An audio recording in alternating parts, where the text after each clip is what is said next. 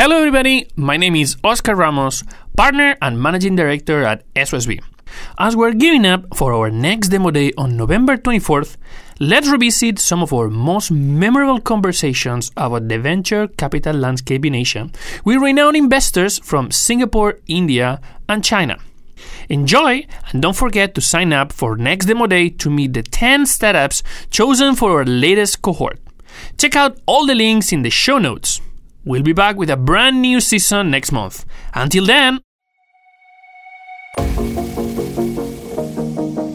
we tend not to be focused on one particular sector or another particular sector or trend invest, etc. Again, back to what I said earlier, we're really first principles, right? When you tell us we have a business to build, we go, how are you going to build it? Who are you going to sell to? All the basic questions, right?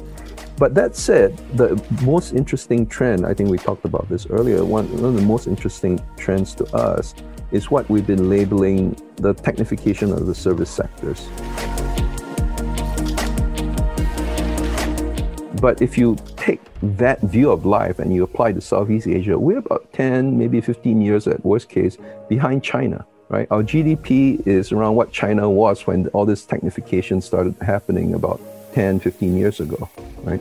We can see it happening here, right? Look at transportation, Gojek, Grab. You look at retail, right? You got Shopee, Tokopedia, Travel, uh, and, and Bukalapak. Right? You travel, you got Tokopedia, right?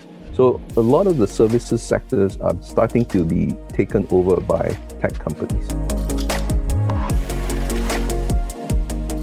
This is your host, Oscar Ramos, and you are listening to the Asia Startup Pulse podcast, your looking glass into the Asian investment and startup ecosystem.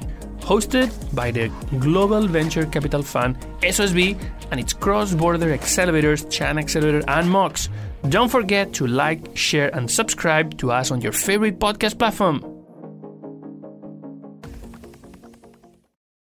Welcome, everybody, to another episode of the Asia Startup Pulse. Today, with uh, guest Peng T. Ong, co founder and managing partner of Monks Hill Ventures. Peng, welcome to the podcast. Thank you. Thank you very much. Peng, you've been an investor for a long time. You started uh, your career investing in China, but you are now investing in, uh, in Southeast Asia. What can you tell us about your, your journey as an investor and, and why you decided to originally start uh, Monks Hill Ventures? Yeah, so my investing sort of experience uh, started way before China, before I went to China. I spent most of my career in the Valley as an entrepreneur, so Silicon Valley as an entrepreneur. So lots of uh, opportunities, obviously, there to do seed investing, but not professionally. And then when I was in Singapore, I did help our government in Singapore run a particular fund, tech focused fund. After that, I went to China and I joined a, a firm called GSR Ventures. They're one of the top uh, Series A venture funds in China. And I spent four years there really understanding China. But as my partner at and I talked uh, over the years when I was in China and towards uh, 2012, we started realizing that the ecosystem in Southeast Asia was getting big enough, the GDP per capita was high enough, that was enough discretionary spending going on that we thought at that point, 2012 or so, that tech would start taking off, right? Uh, we're probably a bit early, but not so early, you know. And uh, we decided to start a Series A fund. We saw a lot of seed deals at that point, so we thought a Series A fund would be timely. So we did that. What would you say is the is the main difference of the Series A and the seed round? The seed round is I've got an idea. I think if I did A, B, C, D, E, I can start building a repeatable, scalable business, a big business, right? And the seed investor go, yeah, I believe you. Here's the money. Go try it, right? That's a seed investor. A Series A investor is coming in after a year, maybe nine months to you know 24 months after you spend some money trying out the idea, and you're telling the C- the Series A investors, I think we have a business here we ran this thing and we've got this amount of traction with our product. And we think with your Series A investment, we can crank it up. And that's the ideal situation. Sometimes when you start cranking up, you realize there's some problems with the sales engine and all kinds of issues. So that's the difference between seed and A. Is whether the sales engine is up and running, or at least kind of you have some idea how the sales engine is going to run, as opposed to it's a design and a theory. Peng, I mean, you're investing across Southeast Asia, and sometimes, and you've you've been also active investor in China. And when we say Series A, and we try to make it more more specific, and we say, okay, how much is actually a Series A? Uh, the the range goes really, really, really wide. Yeah. So, uh, can you talk a bit about your perception of Series so, A? So, the seed and Series A I described to you is what we think about in terms of risk categories, right? Series A and seed is also a label they put on the share purchase agreement, right? To that extent, it's just a name. So you've seen series uh, seed deals that look like Series A in terms of valuation. In fact, seed deals that look like Series B or C in terms of valuation and new money raised. You know, people raise. I've seen people raise like 50 million in the first round, right? A seed deal that's 50 million new money, right? But that's very rare. That's probably a serial entrepreneur. He's already built a billion dollar company. He's doing something else. You know, that's unusual. Yeah, maybe um, they sit around they do it themselves by pulling, right. pulling, uh, pulling, a few millions. yeah. So the label is just the first label that went on the share purchase agreement, right? So it says Series A, but they might have already spent, you know, three, four million getting there. So when we say Series A or Series B or C for that matter, we don't really refer to that label on the shareholder agreement we're thinking in terms of the stage of the company. Where, where, how much do we understand about your business today? Right. That's what we mean by Series A. So Series A would be you kind of sort of got a sales engine going. I think we look at it and you how much does it cost to get one qualified customer? Okay, here's the numbers, you know, approximately, you know, hundred dollars, whatever, right? So you get some ideas how to run your, your business by the time you're at Series A you haven't scaled it up, you know, maybe at half million, 1 million, 2 million in revenues. You haven't really scaled it up to like 10, 20, 30 million. You found something that someone wants. You seem to be able to deliver on that uh, on that promise, but still you're working on this uh, repeatable and scalable growth engine yes, for the yeah. company. You you might even have some level of visibility into the repeatability, but you haven't scaled it out. So you think you can repeat it and scale it out, you know, and uh, that's where the risk in this is the VC part of the investment, right? There's still risk involved. But if we give it a number, if we give it a number, what I mean, you can think about it in different ways, no? But it gives you an idea of how much can you get when you are raising money, or how much do you need to take the company to the next level in different markets, no? And, and, and Southeast yeah. Asia and, and, Asia in general, there's a huge variety. No? I mean, you have like a eight-digit Series A in some markets, and you have like Series A that could be uh, like low seven digits yeah, as in most business, there's no simple answer to this. The second question you ask, uh, how much money do you need, right? Is actually a very what we like to call first principles kind of question. It's not theoretical question in a you know vacuum. How much money you need depends on what you're trying to do with the business. You know, what are your plans? How's your ramp up rate? You know, how much visibility do you have to your pipeline? You're doing a business plan and in your business plan you do the math and you go okay i need you know 3 million and i better raise another million and a half to have a buffer. So it's four and a half million. I'm going to raise four and a half million. So that's how fundamentally we like to see entrepreneurs attack that question as opposed to oh i can raise 10 million because i'm good at fundraising so let me raise 10 million. You know, that's you know not i think the right way to approach that problem. I don't know if i answered your question yeah, that definitely is a good way. I mean, what I'm trying to find here is the difference that you can find in the region no? and how this gives you a bit of a pulse of the maturity of the venture capital ecosystem. I think also somehow, I mean, we talk about Southeast Asia as a region, but it's so, I mean, there's a lot of differences when you look yes. at the different parts that of different countries that are part of Southeast Asia. Yes, really, there is a whole range of, you know, I, I can probably name you three, four companies that recently got funded Series A at the mid, you know, fifty million dollar, mid seven digits kind of range, right? So around fifty million plus or minus that kind of range for a Series A deal, right, in Southeast Asia. Whereas most of it in the, the Series A in the past have been either six digits or teens, uh, seven digits, right? Between 10, 20 million. And then they started more recently going above 10, above 20 to uh, 25, 30, that kind of range. That is normal for Southeast Asia. In fact, I would say that 25, 30 is on the high side already for a Series A, right? But I've seen, you know, half 50 million. That, that's not uncommon now. Do you think this is more driven by the growth of investment? Because there are more investors than the kind of like supply demand law comes there and then allows entrepreneurs to secure more resources? Or is yes. because the region is becoming more competitive and then uh, you actually need more? Yeah i think it's not about how much capital the company needs. Is number one obviously how well they're executing. But the price revenue ratios have actually gone up right? I think it's the sort of the global recognition of the fact that Southeast Asia is becoming as interesting a venture market as Europe or US. We're starting to have, or, or China for that matter, uh, we're starting to have multiples that are closer to the US, China, Europe kind of range, right? And I think that's good for the region. It's basically, I think, in some ways, a recognition that the risk is a bit lower now, so you can pay. You, you don't have to squeeze as much of the multiples out of the company. Hmm. Peng, what are the areas right now that you are the most interested? What are the type of industries that are more bullish in Southeast Asia?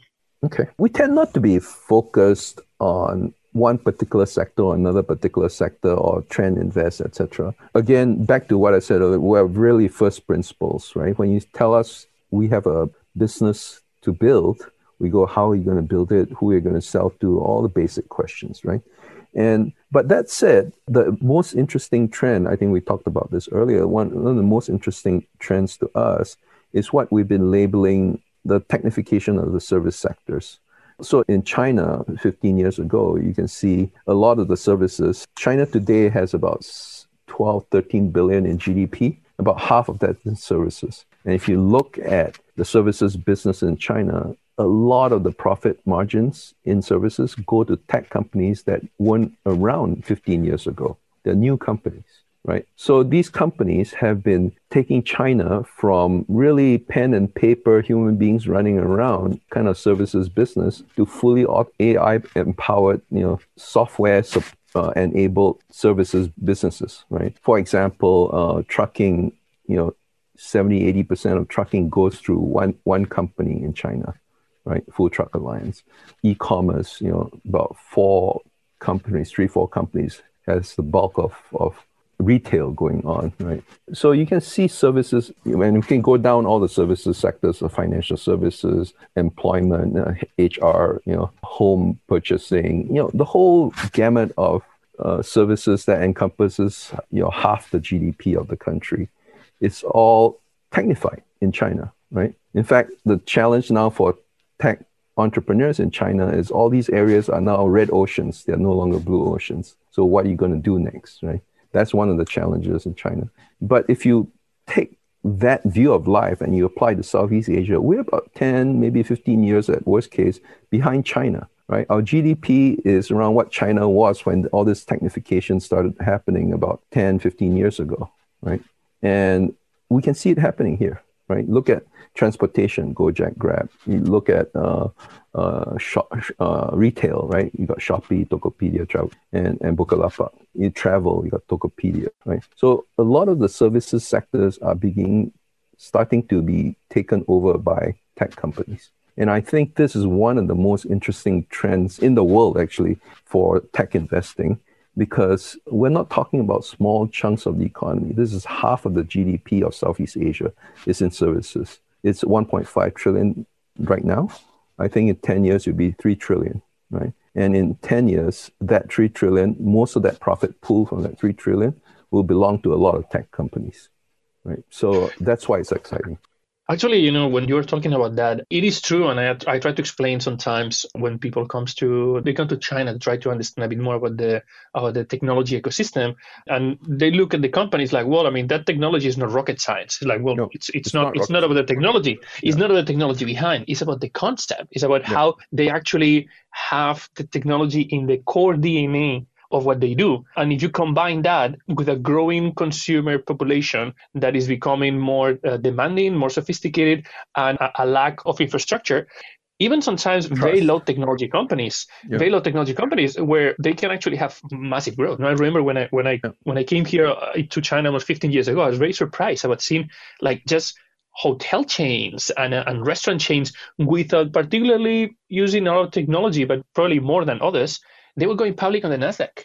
And I was like, wow, why? Well, because if you look at the company as a black box and you look at the numbers, they're growing super fast. And on top of that, you add the layer of technology. And most of these companies, they are technology companies at their core, but from the outside, they're service companies. Yes, uh, they're, they're truck, trucking businesses or they're you know uh, headhunting businesses and so on. Yeah, and the point here is that there's no way they can grow that fast and service that many users in a short amount of time without technology right? Their efficiency, their productivity is just going to be human-based systems if they didn't have tech, right? So it's a combination of using tech and really super optimizing services business that were not even using computers. So it's like going from the Bronze Age into the uh, into the computer age in one step. If you understand how emerging market services business work, you realize it's very very inefficient, right? So we're not just trying to computerize this. This is why we don't use the term digitization or computerization.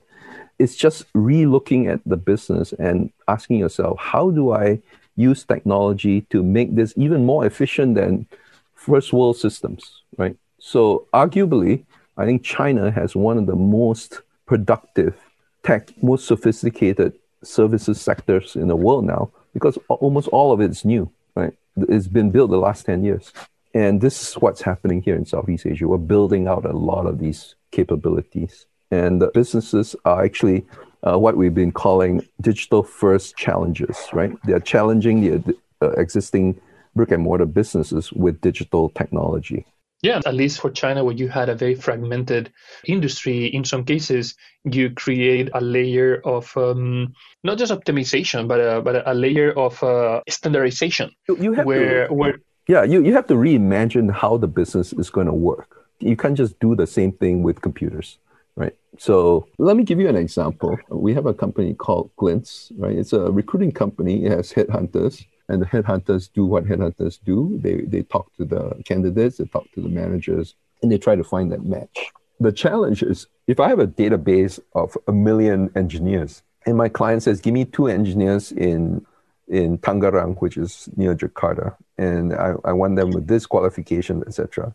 How do I find it, right? How do I find those uh, those five engineers to show the client? Very difficult. So this is where AI comes in. This is where technology comes in. You can go have the system go search and give you the the the matches, right? And the matches will be very good, much better than what a human being can do. This is not a human scale problem, right? So as a result, Glints' uh, headhunters are you know approximately 2x the productivity of the average headhunter in Indonesia. So that's one example where you're, you're doing very traditional services business, but you're using technology to really drastically improve the efficiency. We hope you're enjoying the episode. And if you're an entrepreneur building a cross border business, feel free to contact us at chinaccelerator.com or mobileonlyx.com when you look at businesses like this, you have a combination of not necessarily rocket science, and you have the competition is not uh, you're not competing against an existing techn- a technology company. You're competing with a traditional company that has brand credibility and expertise. So, what is the core DNA of a successful funding team for that type of space? Are we looking for like the tech guys, or are we looking for the industry Both. experts? Obviously, you need always a combination, but yes. but who plays the CEO role? Who is the one that drives really the, the strategy and the vision for the company? So, my ideal answer to that is that the CEO has both expertise. But if I had to choose, the CEO should be very humble about the domain and work with his partners to figure out the domain, but he he or she will have the, the technical expertise to understand what technology can do, the process expertise to understand how to apply that technology to really super, super optimize the, the system, right? So this is this is not just technology innovation, this is business model innovation. You know, are there ways to generate leads that don't require you to pay lots of money for CAC, right? For customer acquisition and, so on. That, that's a lot of things that just require deep thinking about where the value creation is and how do you super optimize the value creation. In this area, um, you mentioned Roy, you know, that, that I mean, China did create that industry of technology enabled services that basically are regular companies with a core DNA that is different. And they are probably on, on like, as you said, I mean, for me, I mean, I live in China, but, but travel abroad to different places. I have a like a, an experience of the service here in other places, and I can see the value, I can see the efficiency, I can see how this becomes very, very competitive. And when these companies are like thinking okay should we expand internationally? You already have the experience particularly in southeast asia where in the e-commerce domain where china also became really really active in that area and they developed some very unique e-commerce models and those e-commerce models expanded to, to other parts of the, of the world. They did have this expansion and then they play a very important role shaping and contributing the evolution of the e-commerce market in southeast asia what is your view on the service industry? My view on the service industry in Southeast Asia or in China? In terms of what, what is China role going to play in the service, in the technification of the service industry in, in Southeast, Southeast Asia? Asia? Oh, I see. I think the first and probably the most important thing, they were the forerunners.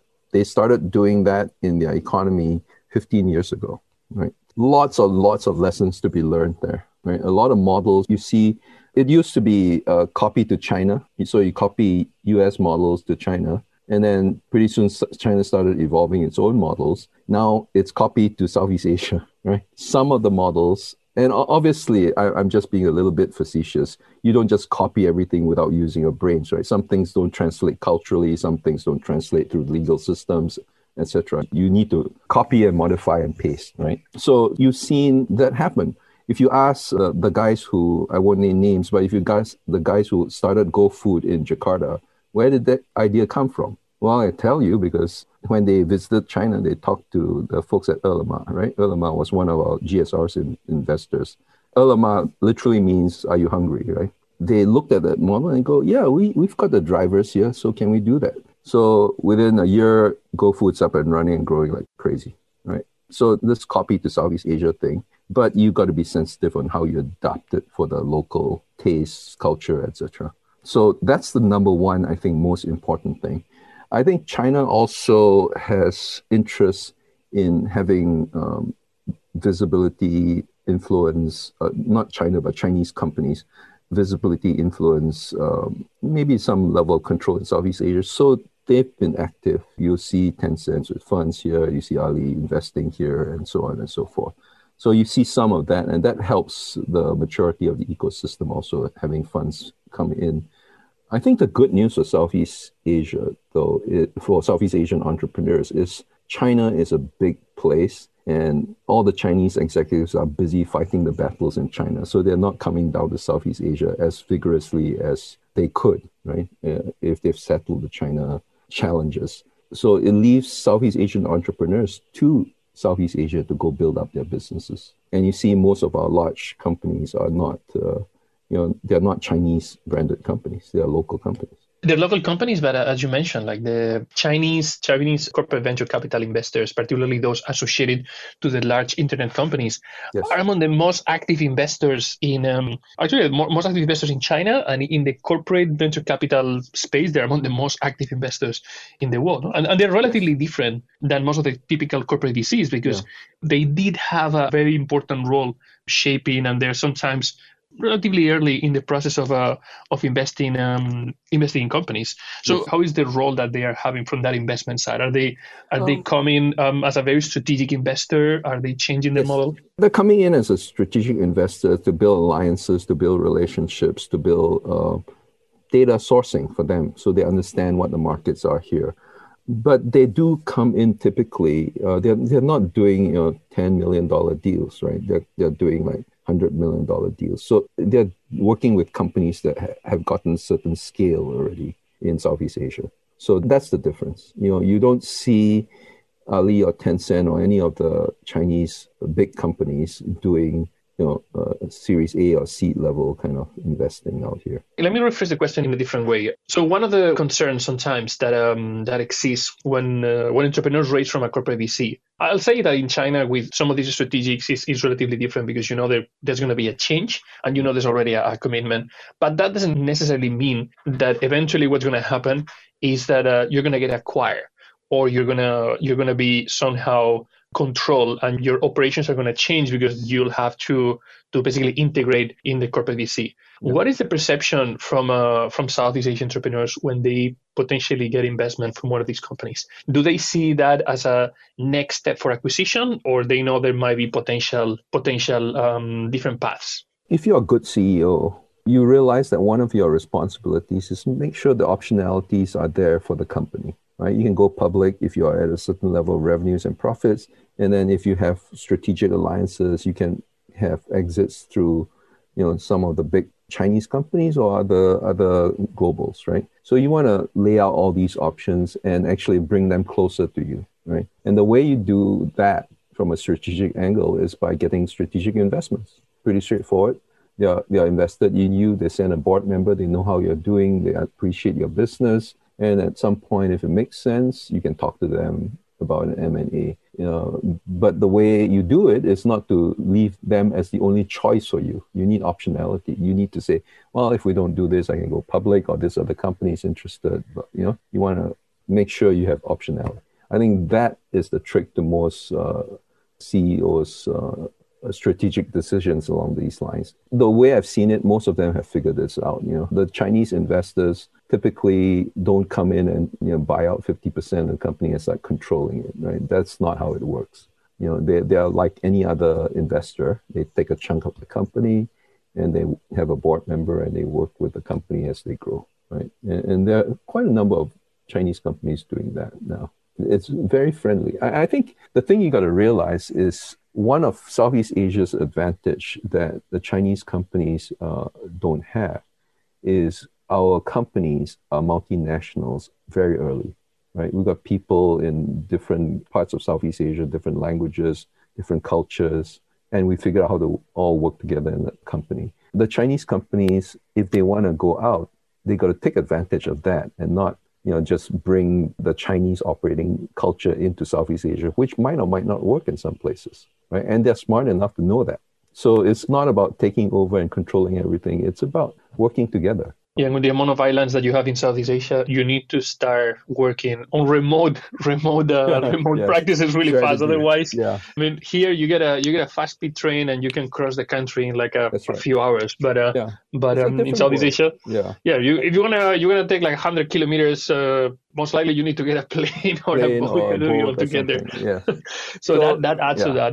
Yeah, Philippines and Indonesia are two fascinatingly different countries from a logistics and, and internet spread point of view, right? Just very different. 15,000 islands each, right? I mean, you know, how, how do you figure out how to wire up all that? Right? And, yeah, and definitely. And, things that, yeah, yeah. I was going to say all the all the infrastructure that is that is critical to make this happen. No, because at the end of the day, I mean, we said that the technification of business it's not rocket science, but there's actually technology that has been uh, that has been developed, and some of this technology is actually relatively localized for that uh, yes. specific uh, use case. No, we've seen, for yeah. example, how, for example, here in the, the industry simply of the of the um, all the workforces that are powering some of the on-demand uh, services, they have eventually developed a lot of uh, of uh, auxiliary technology. Some yeah. of them even become startups themselves that became that became unicorns to be able to provide a specific support for payments or support for the for the